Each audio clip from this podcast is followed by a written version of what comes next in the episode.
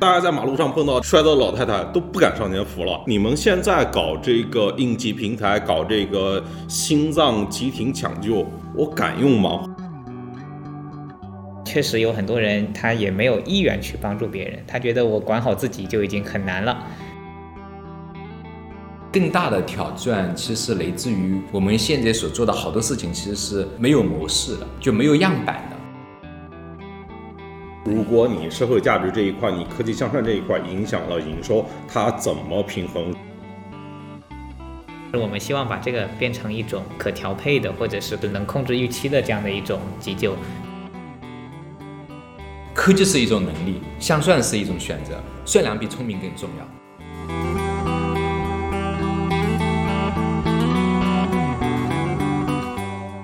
Hello，大家好，这里是乱翻书。然后今天我们来到腾讯的北京总部录个播客，关于腾讯的科技向善，还有可持续社会价值事业部，就是 SSV。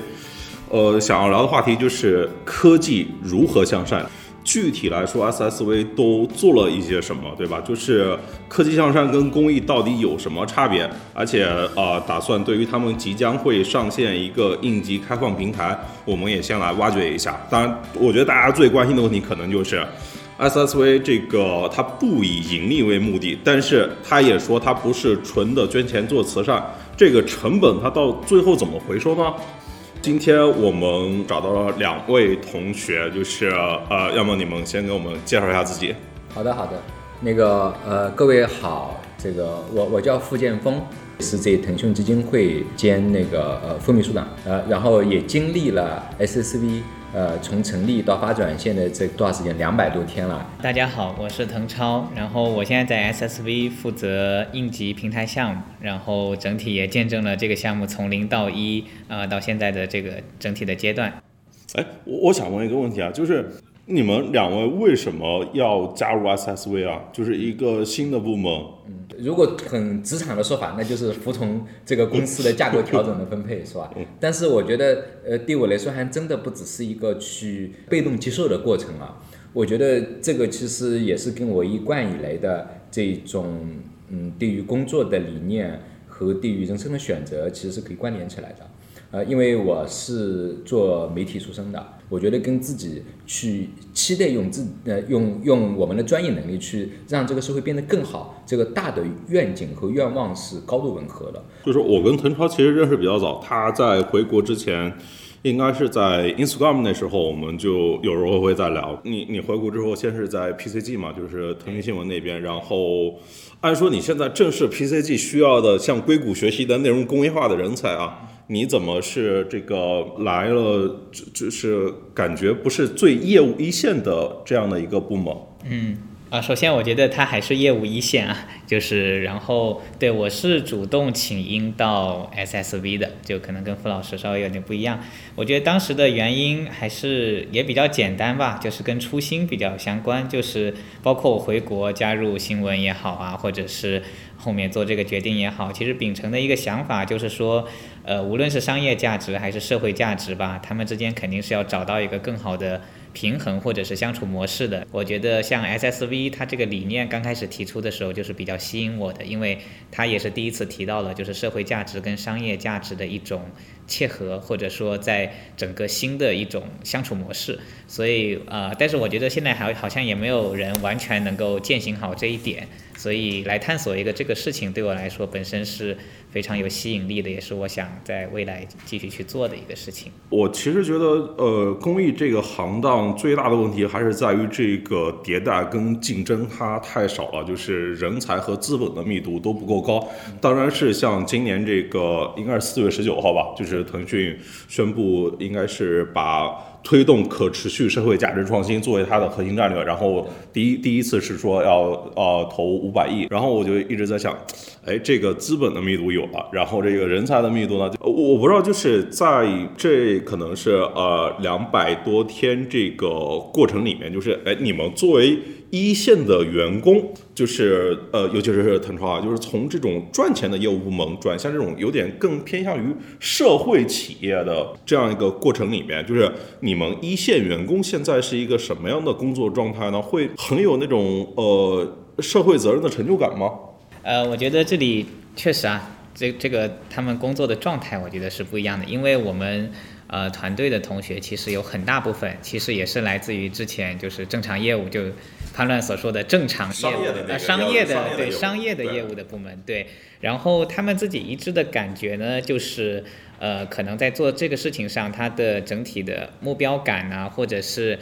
呃，意义感可能是更强的。就比如说，我们做很多的项目啊，大家其实在合作啊，各方面其实都会比之前在商业部门他们的反馈都会好很多。我觉得这个是跟之前呃在他们其他部门可能不太一样的点啊。然后还有一个点就是大家的合作性会特别好，围绕着这个事情，大家都很愿意去贡献自己的 idea。包括这个领域非常的大嘛，所以大家都会想着说有什么新的领域可以去探索啊。所以整体来。说，我我觉得啊，就整体他们的工作状态也好啊，工作积极性也好，其实是围绕着这个意义本身在做的。就是如果用仅仅是用捐助的方式啊，就是其实大家会觉得这个不一定能够可持续，所以他会需要有一种呃新的方法论。这个方法论可能就是用公益的心态，用商业的手法去做可持续的事情。那么更多的人才、更多的技术也会这个拒绝过来。呃，这样就会形成一个可持续。具体到我个人来说的话，就我自己来说，我会觉得，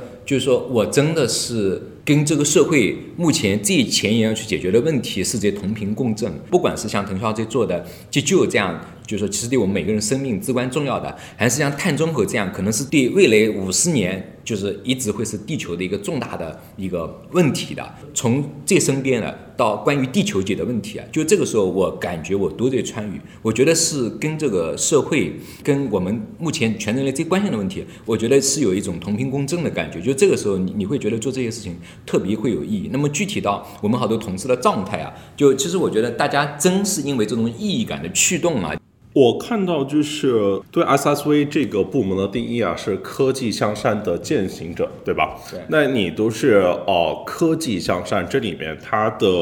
你科技的啊力量，然后你产品和模式的力量，怎么在你的这些业务里面体现呢？以往公益的模式可能比较简单，就是去捐助，然后呃把钱投过去，然后去执行一些项目。但现在的话，我们想要实现这个可持续的模式嘛？那比如说像是应急这个项目，可能我比较熟悉一些。那它在探索的一个模式就是院前急救的一个新的模式。那过去呢，可能大家更依赖于比如说打幺二零，然后做急救。那在幺二零来之前呢，可能大家更多的是等在那儿啊，其实是一个手足无措的状态。那我们现现在呢，就是用一个新的，包括是用技术去连接人呐，然后去用这种，就是能够在用互联网的体系，能够找到像你身边的一些志愿者，然后通过这些志愿者去帮助你进行一个急救处理，然后同时又跟幺二零进行一些联动，这就是呃一些业务模式上的一些变更。对，听起来你这个应急开放平台怎么有点像滴滴、美团这种，就是一个双边的调度网络呢？对，有点像。你说到应急各部分啊，我首先想到的是那个郑州大雨那天晚上那个带救援人员信息的那个腾讯文档，那那个事情好像是引起了一个比较广泛的关注。我说这个事情对于你们后来在做应急这个事情有什么启发也好，或者影响？首先能看到的最最直观的就是用户的诉求跟需求是非常强烈的，因为其实我们也并不是说强推着大家去用腾讯文档来做这个事儿，其实并没有出发生这种情况，而是用户非常自发的选择了这样一个就是工具产品，然后去上报他们的急救诉求。所以其实你会发现在这种大型灾害来临的时候，这里还是有很多点可以去做的。对，呃，我这里再补充一下，那个腾超刚才。呃呃，就是就就就潘乐问到的，就是说我们怎么样用科技、用技术啊，去创造这个社会价值这一块啊，呃，就其实就是一个连接相算的问题。我们怎么用呃这些技术的能力去做更好的连接，去解决问题？那像这一块，其实呃呃，我们在这方面啊，就是说是有有一些案例，就都都是在跑的过程中啊。就比如说有一个呃叫隐形护理员，比如说呃这个老年人这个脖颈防护的事情怎么去解决？跌倒了之后怎么样去预警，用红外线的摄像机加上那个呃有算法能力的摄像头，那么可以去监测这个老年人一旦跌倒情况之下怎么去提示，就后面的中台。那可能就跟社区去结合，或者是跟一些通信公司去结合，我们就可以去很好的解决这些问题啊。就比如说，呃，雪豹的保护，就这是一个关于生物多样性的，就是因为这这个呃雪豹的保护，原来的这个技术它是相对比较传统的，可能就把摄像头放在户外，然后隔段时间就是拍满了各种动物的照片，然后就摄像师他就呃就是那个我们的研究人员就是去换一个呃储存卡，然后。这个回去之后，自己把它导到电脑里面啊，再去一张张图片去整理。那其实这个我们就可以用新的方式来做。就首先就就是我们可以让呃这些拍摄就变得更加的在云端，啊这样的话就不用专门去户外去换这个储存卡了。然后这些照片落入了之后，那我们用算法的方式去识别这些雪豹，然后还可以去画出这些运动的轨迹、它们的作息等等等等之类的。那像这个不不是停留在理论层面上，就我们已经这些雪豹保护的有些地方已经开始实施了。所以就像这一种，也是我们可以用技术去去更好的解决的。那还有就比如说像大家在使用的健康码，就这个其实也是当时腾讯的志愿者。就是一起来做开发的，那现在就已经变成就是说，呃，覆盖这个十亿级别的这个一个一个重要的防疫的工具了。就这些其实也是都是我们用技术的方式想要更好的去做的。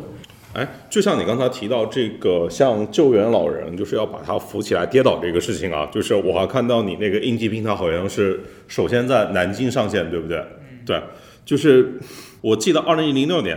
南京还发生过一起这个扶老太太被讹诈的彭宇案，对吧？你们有印象吗？就是当时是被当成一个社会道德滑坡的一个标志性事件。后来大家在马路上碰到这个摔倒的老太太都不敢上前扶了。就是你们现在搞这个应急平台，搞这个心脏急停抢救，我敢用吗？或者万一我成功还好说，我失败怎么办呢？呃，且不说这个有人他他可能来找我麻烦啊，这个事情就是我如果没救活，我自己心里也有负担呀。啊，对我先反问潘浪一个问题啊，你觉得这么多年过去了，这个整个大家的这个无论是道德滑坡啊，就你刚刚提到这个词，是持续在滑坡还是有在变好？你觉得？我觉得两个方面都有，总体性来说的话，肯定还是在向好的过程中。对，好，对。首先啊，就是从法律层面，咱们就先从法律层面来讲呢，国家其实已经出台了好人法，这个也是很重要的一个点，就是特别是在这种那种人失去意识的情况下，如果你去抢救，那无论就是出现了什么情况，对，最后你都是免责的，这个就叫好人免责啊，这个是立法的，所以相对来说，在法律这个层面上的保障是有的。就以后我可以扶老太太，她不准讹诈我。不准起诉我这种，就是比如说在心就是心肺复苏这个场景啊，就如果他已经失去意识了，你就去按，如果没按回来，或者是比如说给他按伤了几段几根肋骨，这个你是免责的，这个在法律层面是保障。包括最近也有一个案例，我不知道你有没有注意到，就是我忘记是在哪儿了，啊就是呃也是有个志愿者他去按那个。一个老太太吧，她她应该也是心脏骤停了，然后按断了好几根肋骨，把她人救活了，但人救活了，对，肋骨按断了，对，然后对，就是不幸的是她的家人吧，应该也是告他说，对啊，你怎么把我老太太的肋骨按断了，对吧？然后希望他赔偿，然后最后法院无论无论他们上诉几次，法院都是维持一个判罚，就是无罪。就是也没有责任，不叫无罪，就是不用赔偿，不用赔偿，对对，不叫无罪，免责，免责，对对对。所以这个我觉得从法律层面的保障，我觉得是非常明确的。那剩下来呢，第一个就是需要让更多的人知道这个事儿，这个肯定是第一点，因为很多很多人，其实我相信大部分人可能还不知道有这个法，或者是也不知道这是一个事实，事实既就既定的事实。那第二点呢，其实就你刚刚说，从道德层面，大家是不是愿意去伸出手来扶？我或者是来帮，我觉得这个是一个更长期需要去建设的事情。那如果说我们最终生活在一个社会，大家人跟人之间都不互相帮助，也就是彼此都非常冷漠，那其实我相信也是大部分人不愿意看到的一个社会现状。但这个确实是需要过程的，也需要不停的有好的案例出来，能够让大家去啊、影响大家，然后让大家知道，哎，其实对陌生人不是说啊，就陌生人都是坏人，你一定要防着他。其实他们还很多时候是可以传达善意的。我觉得这个也是我们做这个事情很重要的一个意义。这个我还想稍微补充一点啊，就是说，呃，除了要潜移默化的通过一些案例的方式去激发这个大家对于比如说像急救或者更多做好事的信心之外，其实我们还可以通过激励的方式，呃，用技术的方式去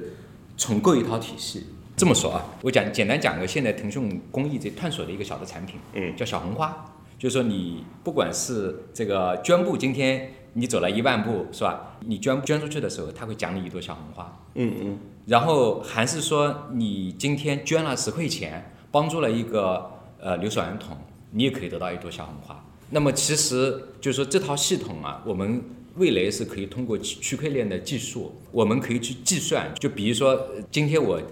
急救救助了一个人，我也可以得到一朵小红花或者一朵十个小红花，最后你就会有一个你的个人的慈善账户，这个慈善账户就会积累很多的小红花，然后这个小红花如果跟我们的社会信信用系统去打通，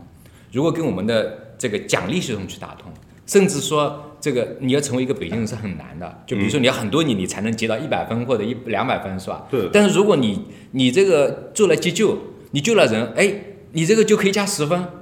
就是然后这十分可能就是用我们的区块链技术把它固定下来的，它是完全可接受、可可信的。那这个情况，其实我们可以通过技术的力量，这种记录的方式，就是去形成每个人的志愿志愿者的慈善的一个账户。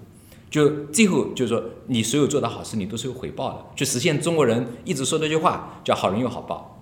那这个我觉得，其实我们现在也是在探索这样的系统，就是说要去，当然这里面可能要去，就是说先从小红花做起啊，哎，你聊到小红花这个事情，就是它可能是围绕着呃信用，呃，我我其实还想到那个，其实是友商蚂蚁森林，他们就是支付宝那个蚂蚁森林，它在这个对，减碳这个环节做的很多的策略也是有些相像的，对是的，是的，是的，对。其实说到真的科技这块儿，我想到了，譬如说，呃，谷歌的案例，就是谷歌它用验证码来完成古籍录入，就是我们每天在输的那个验证码，其实都是一些古籍的数字化工程。但我们其实并不知道，但全世界就是每天都有很多人在相当于义务的帮谷歌干这件事情。然后我还想到那个可能是联合国，它好像是有一个什么免费大米，类似于蚂蚁森林吧，就是你你这个游戏里面积攒到多少大米，有人会去送多少颗这种。对对，我我其实想说的还另外一个对对哎，那像维基百科这样的公司，就是大家纯的靠自愿性的，然后靠捐款性质的这样的组织，应该在这个社会图谱里面，它应该怎么定义它呢？我觉得它是社会企业，嗯，对，就是等于是它可能是一个企业形态的，但其实它可能是用商业的方法来做的，但其实它不是追求商业利润为目的的对，它是以创造社会价值为目的的，对所以我觉得可以把它定义为是一个社会企业或者一个社会企业的产品。OK，那我们还是回到这个具体的业务层面来看，譬如说在做应急这个事情，你碰到最困难的问题是什么？对啊，呃，我觉得最困难的点其实还是社会现状吧，就你刚刚提到的人跟人之间的这种，就是包括我们去做实地采访啊或者什么，其实会发现大家第一是也是担心，就是自己会不会被讹啊什么的，其实已经形成了这种既有印象，就是连老奶奶都不敢扶，更别说去救别人了或者帮别人。第二点呢，确实有很多人他也没有意愿去帮助别人，他觉得我管好自己就已经很难了。对，当然我们在呃，比如说随机的用户调查，包括采访中还看到更那个，比如说他会觉得啊，我连急救也不愿意学，对吧？因为怕这个能力越大，责任越大。对，如果我学了，那我就意味着到时候看到的时候就不得不出手啊，或者是心里有负担，所以他宁可不去学。所以其实会有很多这样那样的一些原因去阻碍大家去做这个事儿。所以我们做应急这个事儿呢，本来如果比如说大家参与度很高，那其实我们本身是一个比如说能够连接人就解决的问题，但现在其实并不是，就是我们发现只有人群中很小一部分人他愿意去帮助别人。那现在我们反而在做这个事情的时候，可能更大的一个难点是怎么找到这些人，怎么给他们一些技能，然后通过他们能够影响更多的人，从而把慢慢的把这个社会现象给它慢慢的翻转过来，或者是能够把它往好的一个方向去走。这个可能是我觉得最难去做的事儿，因为涉及到科技啊什么的，其实我们通过这种技术的研发的同学或者研究的同学都能够慢慢的去克服，但是像这种在人的这种信任。信任，这种是很难去建立的，人跟人之间的信任，对。哎，那到 SSV 这个层面上，就是这两百多天下来，从你这个视角里面观察到，当你们想做这个可持续社会价值创新这个事情上，嗯，你们会碰到怎么样的挑战？什么样的挑困难和挑战？对，我觉得可能挑战是多方面的啊，就是，呃，一方面就像腾超说的，可能是你的发心特别好，你的产品也是挺好的，但是这个社会人与人之间的信任是不是能够完全的跟你 match，这个可能是一个挑战啊。但其实我觉得更大的挑战其实来自于我们现在所做的好多事情其实是呃没有模式的，就没有样板的。其实我们进入的是一个全新的呃领域，就是要你自己去摸索。所以我觉得这种挑战其实对大家来说，呃呃，既是艰难的，又是让人兴奋的。还有一个挑战是，其实我们进入了一些领域，就是呃，对于互联网公司来说，它不一定算长，但是你可能的下场做，你可能的进到里面去，你入腹其中，你最后才能够出乎其外。你不下场，你根本没有不知这个水深水浅，不知是冷是暖。比如说，就比如说农村，就农村这个问题，我们当时可能更多是以项目的试点的方式去做。就比如说这个围村，就是我们当时一个特别有情怀的同事叫陈圆圆，他去做了，是吧？他做了十多年，然后慢慢慢慢摸索出一套叫围村的产品。那现在我们要去做的就更广阔了，我们要去做人才振兴，怎么去跟我们比如说我们跟农业部合呃嗯合作，我们去培养这个村集体的带头人啊等等等等之类的。然后我们想要去做乡村建建设，这个我们想要去培养乡村 CEO 这些人的方面，那还有是这产业层面，这那个乡村的这个生态环境层面，还有就比如说这乡村的基层医疗怎么去保障的这些层面，就这些方面，好多对腾讯的同事来说，它是新的领域，这新的领域要学习，每一个领域都是非常复杂的，每个领域都是涉及到中国社会的方方面面。那我们在这里面就是说，呃，就像一个学生一样，但是又像一个探索者一样，你既要学习，但是你同时还要去做决定，你同时还要去做创造。所以这些问题对我们很多同事来说，它确确实实也是非常难的，呃，非常有挑战性的。但我觉得大家并不害怕，呃，因为我觉得对我们来说，这些事情一旦做成了，就或者说一步一步做成了，就是每一点都是能够给到激励，给到我们内心的成就感。嗯，没有样板自己探索，你 腾超做的应急开放平台应该就是属于这个范畴的。就是我们现在畅想一下，就是如果这个应急开放平台做成之后，那个理想的画面它应该是怎样的？呃，理想的画面是，首先，当有一个人，或者是当你需要帮助的时候，啊，你能通过身上的一些很鉴别便捷的一个穿戴设备，或者是可能在整个社区里面放的一些智能硬件，或者是可能手机端的小程序，有人看到了，他能够一键去替你进行一个呼救，然后呢，身边路过的这些志愿者也好啊，或者是行人也好，那其中他们会急救的，或者是有相应技能的人，他能够第一时间收到类似于电话或者短信的通知，并且他能够非常便捷的看到你在什么位置，是什么情况，然后第一时间赶到现场。然后同时呢，他还能看到周围的设备在哪里，就医疗的设备，比如说像是 AED 或者是一些比如说止血的绷带在什么位置，也能够及时有人啊看到之后说，那我去拿医疗设备，你先去现场去救人，那一起形成这种联动的画面，然后最后能够把这种呃把各个志愿者的力量集合到一起，从而帮助到这个需要被帮助的人。然后呢，这个过程应该是非常快，而且是大家自发的去做这个事情，啊、这个是一个比较理想的一个状态。对，我如果把腾讯刚才很长的那话概括一下，就是一个词叫有难必有救。嗯，就这是我们想去达成的一个愿景。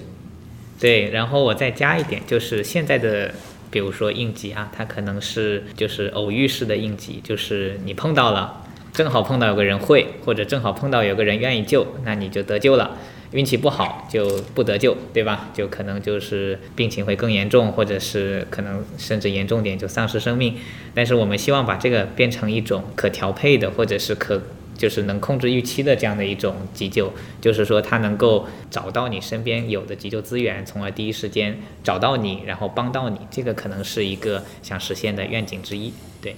这个事情呢，听起来可以是一个规模性的事情，那是它怎么是一个可持续性的事情呢？然后你们可能是现在可能是去去捐很多的 AED，那你怎么有你的成本回收模式呢？这是大家最关心的一个问题啊。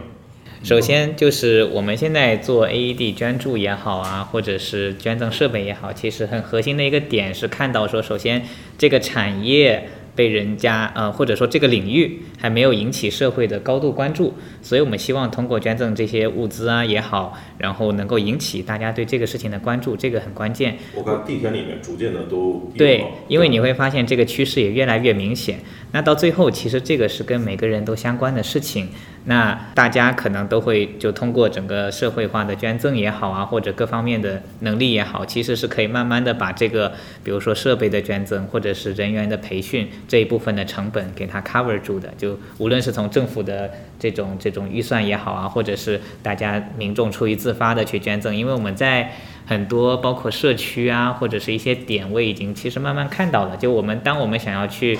试点这样的一套体系的时候，其实他们有的时候会主动提出来啊，AED 的设备这些成本我都是可以帮忙去分担的。其实我比较缺的反而是技术的这个东西，怎么样去连接这套这这些人，怎么通过技术的方式能够把这些呃救援的物资给它连接起来。那其实我们发现，就是更多的这种成本反而是分摊到了就是大家就群众身上，就是大家会非常意有意愿去分摊这一部分成本，对。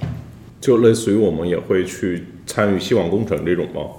嗯，不仅仅，因为这个，比如说有很多有意思的点啊，像国外的话，比如说它可能会竖一个大屏，对吧？那如果举个例子，你在上面呃刷扫码去做一些捐赠，然后它捐赠的目标，它就是为你的社区配备一台 AED 或者一些急救设备，那很多人其实是愿意做这个事情的，因为谁都想。生活在一个相对安全的这样的一个社区也好，或者地方也好，对，这跟他们自身的利益也是相关的。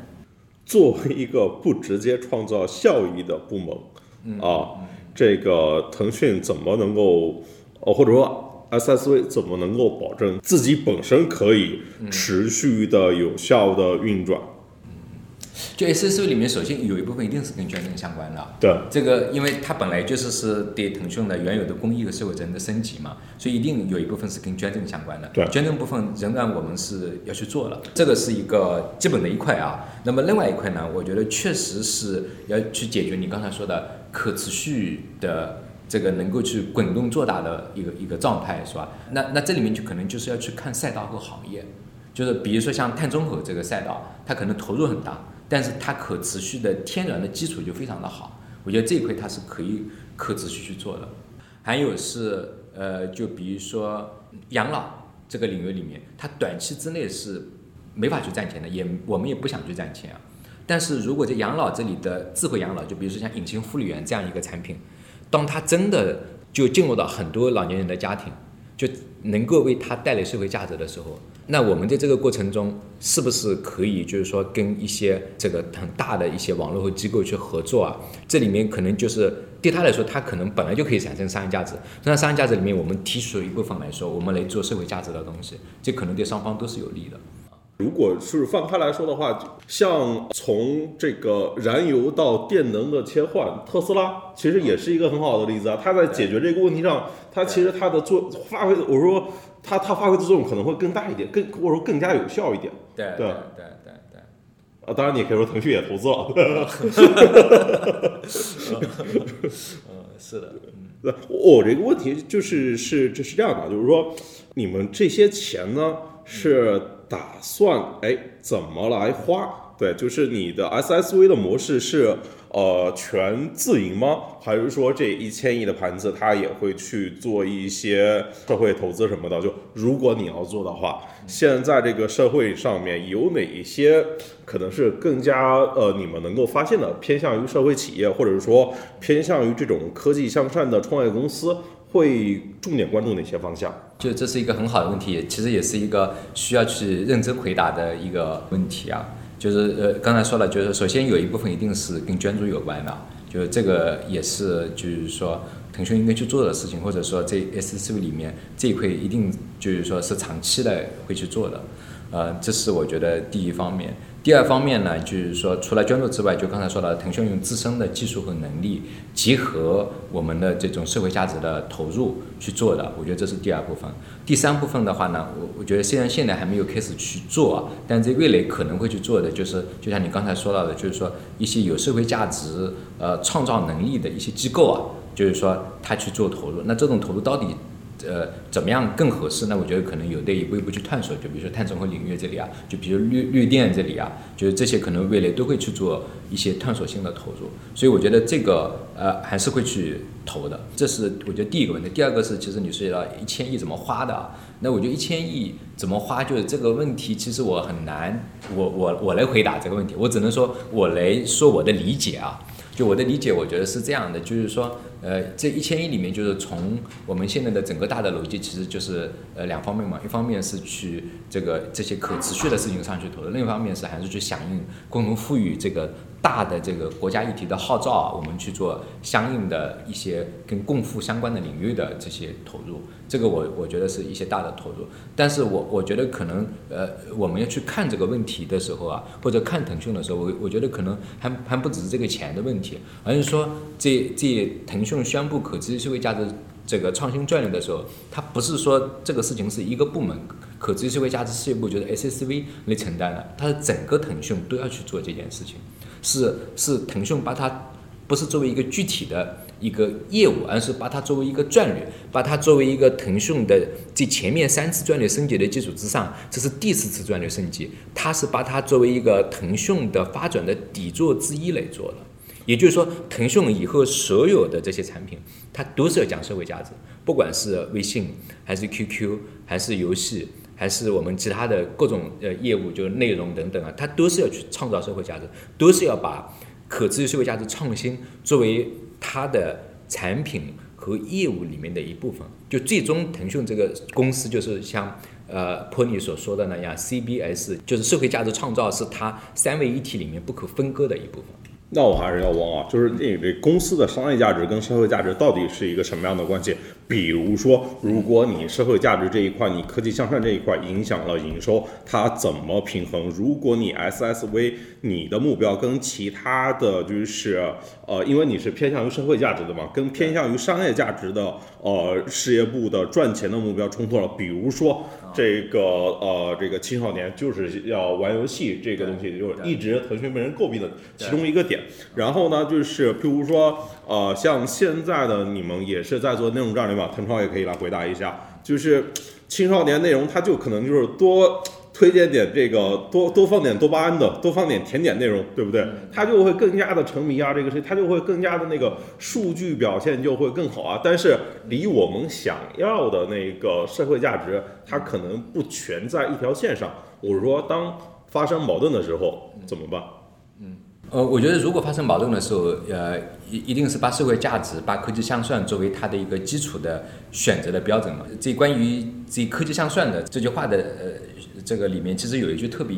好的话，就是你怎么去选择嘛？就你刚才说的是一个选择的问题嘛？科技是一种能力，向算是一种选择。我觉得其实这句话很好的可以回答你刚才所说的，向算是一种选择，就是不管是呃就刚才说的青少年保护，还是其他的方面的呃这些产品或者业务碰碰到这个问题的时候，面临这个难题的时候啊，我觉得不管是在腾讯的决策层，还是到具体的可能业务的负责人里面。就是呃，他们已经做出或者他们正在做出这样的选择，那就是以向善作为标准。就是向善这个标准可能听起来有点抽象啊，那我们具体一点来说，就是要以创造社会价值会作为他一个选择的基准线吧。我觉得这个应该在整个腾讯里面就其实是已经形成共识的，也是把它上升为使命和愿景。怎么听起来有点像贝索斯的那句名言呢？就是说，聪明是一种天赋，而善良是一种选择。呃，就因为这句话，小龙也引用过呀。对对对对。小龙这一次年会里面，他就说到，他说就是说，呃呃，这个善良比聪明更重要。对。就是他引用了贝索斯的话，并且他有自己的一套完整的阐述啊。哎，在算法这个层面，可以让它导向善吗？我说，在这个目标这个层面上，我觉得完全可以啊。对呀。怎么做？现在多少是在追求时长的模型啊，追求微微的模型。其实已经算法，我理解现在已经过了这个阶段，就是而且其实很早年就已经从单目标往多目标去切了嘛。然后多目标可能现在很多还是以比如说 KPI 导向啊，比如说 VV 啊、时长啊这种，对吧？但是其实也看到，就很多公司其实已经开始在注重，就是类似于社会价值类的这种反向指标，把它放在多目标里面。比如说用户的 dislike 数啊，或者是类似于这种，呃，这种就是 CV 的信号啊，就是把它作为一个负向的指标，用在你的多目多目标的模型里面，从而让你的算法更更好的去引导。它去变成一个向善的算法，那这里肯定会损失，比如说时长会损失 VV，但是其实对 long term 的这种这种收益来说，它其实还是会更好的。从我们经验来看，对，我觉得刚才说的是一个公司自身的一个自我要求啊，自我的选择标准啊。那另外一方面，其实从社会期待来说，从国家政策来说，就是你的科技是要有一个呃选择的边界和底线在那里的。就不管是中国的公司还是国际上的其他的公司啊，我觉得这一点其实大家越来越成为一个共识了。就所以我觉得也正是因为这样，就是我们可以去看到，你要么是自觉的，就是说去向更向善的方向走，要么是社会的压力和期待要朝这个方向去走。但我觉得最终是，呃，最终最好的方式是去自我进化，然后去做出一个基于内在的。这个发展的一个选择去做，所以我觉得在这一点上，就是说，Pony 这呃当时科技升级的呃，就我们战略升级的时候，他那个接受呃访谈，他说了一句话嘛，就是他说腾讯为什么要去做呃可持续社会价值呃创新这样的一个呃战略的呃事情啊，就是说是因为我们呃希望就是这个企业它要把这个根在这个社会的土壤里面要扎得越深，那么它的成长。才没有天花板。就这句话的意思，其实就是意味着说，你的整个根基不是基于利益的，而是应该基于呃，你对这个社会有没有用，有没有益。你这个事情做到了，利益的事情它自然就是就是可持续啊。如果你这个事情就是说没有这个真正的为社会去创造价值，那么这个企业发展它是不一定可持续的。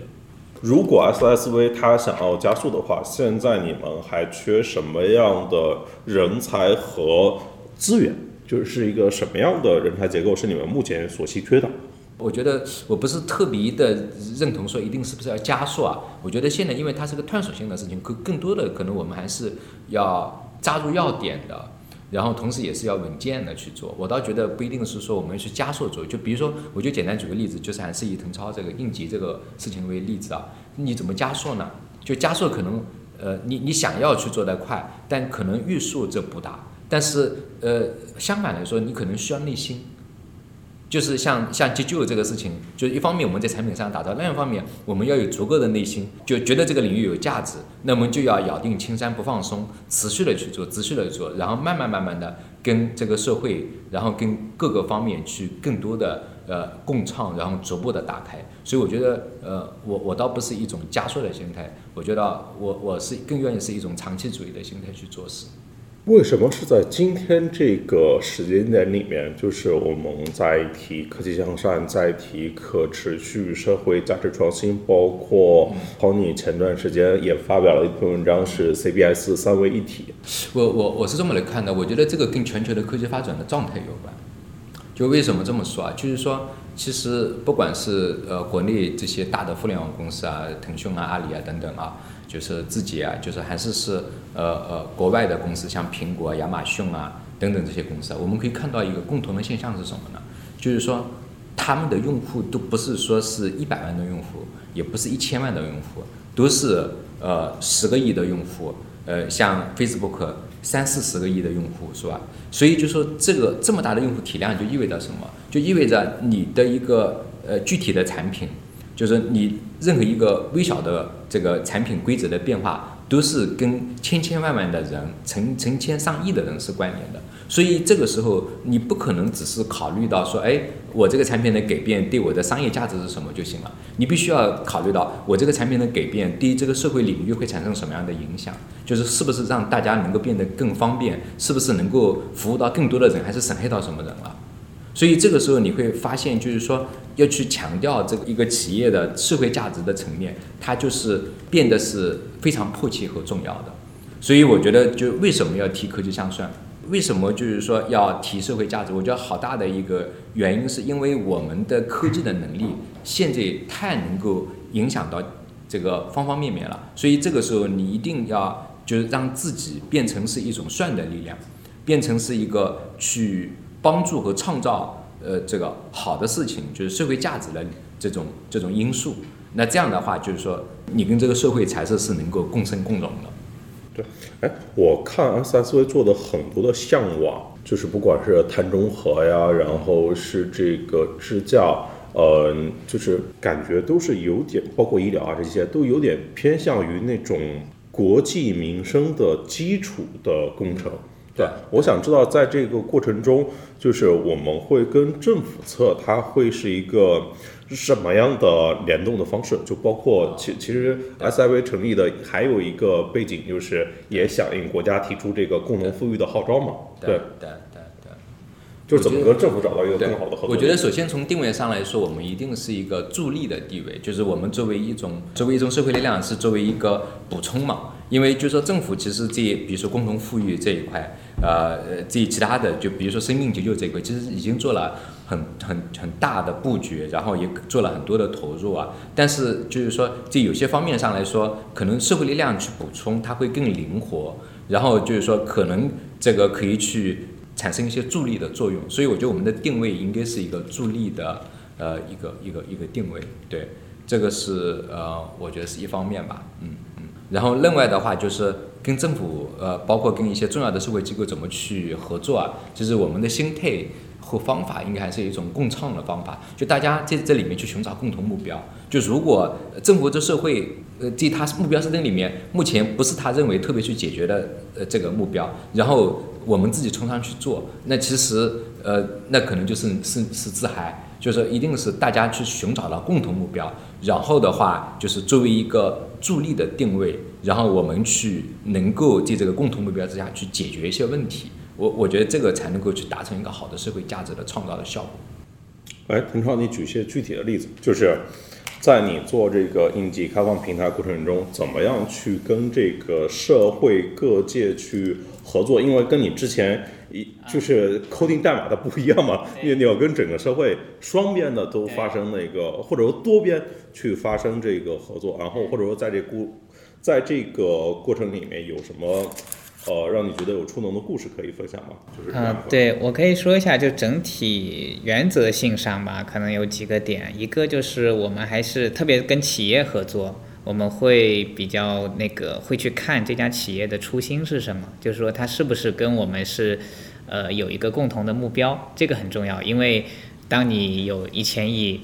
发出来的时候，很多人都会找到你，然后他比如说啊，我可以提供这个，可以提供那个。但是我们很多时候在挑选合作伙伴的时候，是会去看他是否在我们关注的这个领域能够有一个向善的一个理念，以及说创造社会价值这样一个共同的目标啊。当然，它中间可能会有一些商业逻辑在里面，但是这个基础的这个目标跟愿景还是得一致的。那么第二点就是整体在跟政府侧合作的时候，其实啊，我们就刚傅老师说到的，就我们整体是一个助力的作用，所以呢，我们肯定会跟他们去啊、聊，包括去了解他们的需求跟痛点，然后去看说，诶，从社会的角度来说，哪些点是比较好去助力的，比如说。呃，我们在志愿者这个事情上，对吧？那从政府的角度来讲，他可能可以去号召、去呼吁。那但是真的落实到，比如说去一起啊、帮助培训，或者是这些，这些都是可以通过那个社会的力量一起来做的啊、从而也能够做得更好，因为它是个很规模化的事情。对，然后第三点就是整体在这个生态合作伙伴，我们一定是一个非常开放的姿态，这个这个是非常明确的。就我们不会说，比如说我们要做这个领域，然后我们就跟几家企业去绑定，然后去玩儿啊、我们肯定不会以这个路径去做，我们更多的是啊、把我们想要做的事情说出来，然后呢，借助各个生态伙伴的能力，怎么一起去搭建，包括可能也反哺到这些生态企业，从而能够帮助这个产业能够更健康、更好的去成长。这个可能是我们在整个生态合作上的一个比较大的原则。就是腾讯它宣布战略升级做 SSV 的时候，就是我跟呃明霞他们几个还做了一期播客对，核心就是讨论这个 SSV 它跟 CSR 就是这个跟传统那个工艺有什么的那个区别。就像我刚才聊到的，像是敦煌，像是故宫，它其实有点是偏向于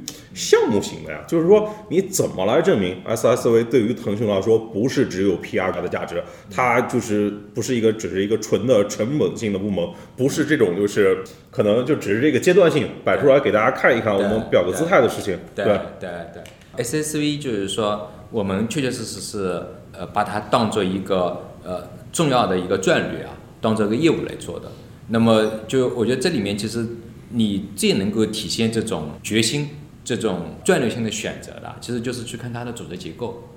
从组织结构的角度来说，就是原来我们比如说像那个公益这个部门是在我们偏职能的这个部门里面的，呃，这个也是合理的。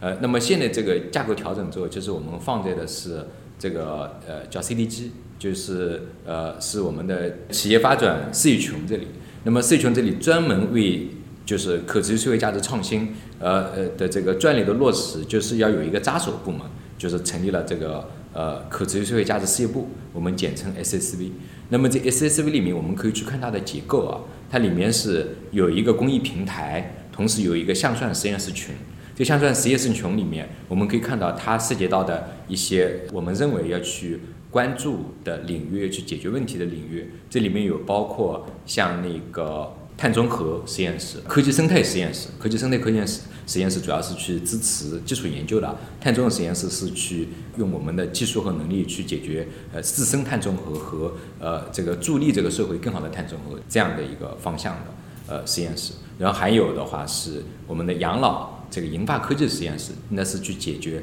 用技术的能力更好就去助力老龄化社会的问题的解决的这个实验室。还有是那个创新办学实验室，就去解决就是说教育的创新和教育的均衡方面的一个一个实验室。呃，还有是就是呃呃围城发展实验室，就是刚才说到的乡村振兴这一块，我们也想是去聚焦去做的。那除了这个之外，我们还有一个呃实验产品中心。那像刚才滕涛所说的这个呃急救，呃呃呃就是应急这一块是呃是现在是这呃产品中心下面的。那我们还有呃数字文化，就是刚才潘然老师特别关心的说，哎，你前面敦煌这些也做了不少是吧？那你下面你怎么做是吧？那我们在这里专门成立了这么一个就数字文化创新的方面，未来我们可能还会去更多的这个去做探索。所以我们可以看到，就是说这一些它都是固化到组织结构里面去的。那它这个意义是什么呢？它这个意义其实就是。就是因为以前坡尼曾经说过啊，说以前的时候大家都觉得一个事情很好，但是你最后要落地的时候，就是有一些事情你你就不知道是哪个部门去落地，就是就比如说可能是一个养老这样的一个议题啊，那我们可能当时的时候就放在公益这里面去做的，就是它的规模化程度就没有现现在这么高。那现在这样的话，它每一个具体的赛道，它都会有一个实验室或者是一个呃呃实验。产品中心里面一个具体的产品去做，所以所以这样的话就它就是形成一种组织力量的系统化，所以我觉得这一种组织力量系统化它是最能够呈现战略决心的，就是我们现在已经有这个这短短的成立的两百多天的时间里面，我们已经有两百多位同事。那未来可能还会呃随着这个探索业务的更深入啊，还会有更多的人进来。呃，所以就是说以这种规模和这种组结构的方式来做，我们去纵观就是说国内的呃很多的企业可能也是比较少见的。对我从业务上再补充一点吧，我觉得这里很大的一个差别是，如果你是项目制的方式，你做完这个项目，你去做下一个项目，你再去做下一个项目，项目之间彼此是平行的。那从我们现在的做法来说，是我们关注一个核心问题，关注包括去建设一些核心的能力，然后围绕着这个核心能力跟核心的问题，包括我们的开放平台也好，包括其他的技术设施也好，就是我们围绕着这个，我们会把事情越做越大，但是都是围绕着一个聚焦的问题去做的。其实哦，我是没有一丁点怀疑的，因为我觉得钱和架构对于一家公司来说。真的是比其他的更诚恳的表达。OK，最后我再问一个问题啊，就是极客网友辛巴达不立显同学，呃，可能也是鹅厂的同学啊。他说这个现在 SSV 是一个什么样的招聘需求啊？还招活水吗？就是贝斯的北京那种。现在各个部门都在招，就是很多领域也在招，就是刚才说到的各个实验室，尤其是那些实验产品，因为他们刚刚开开始出发。所以其实他们会特别需要，就是说那些有情怀、有能力这样的这些同学啊。OK，今天我们就先聊到这一边。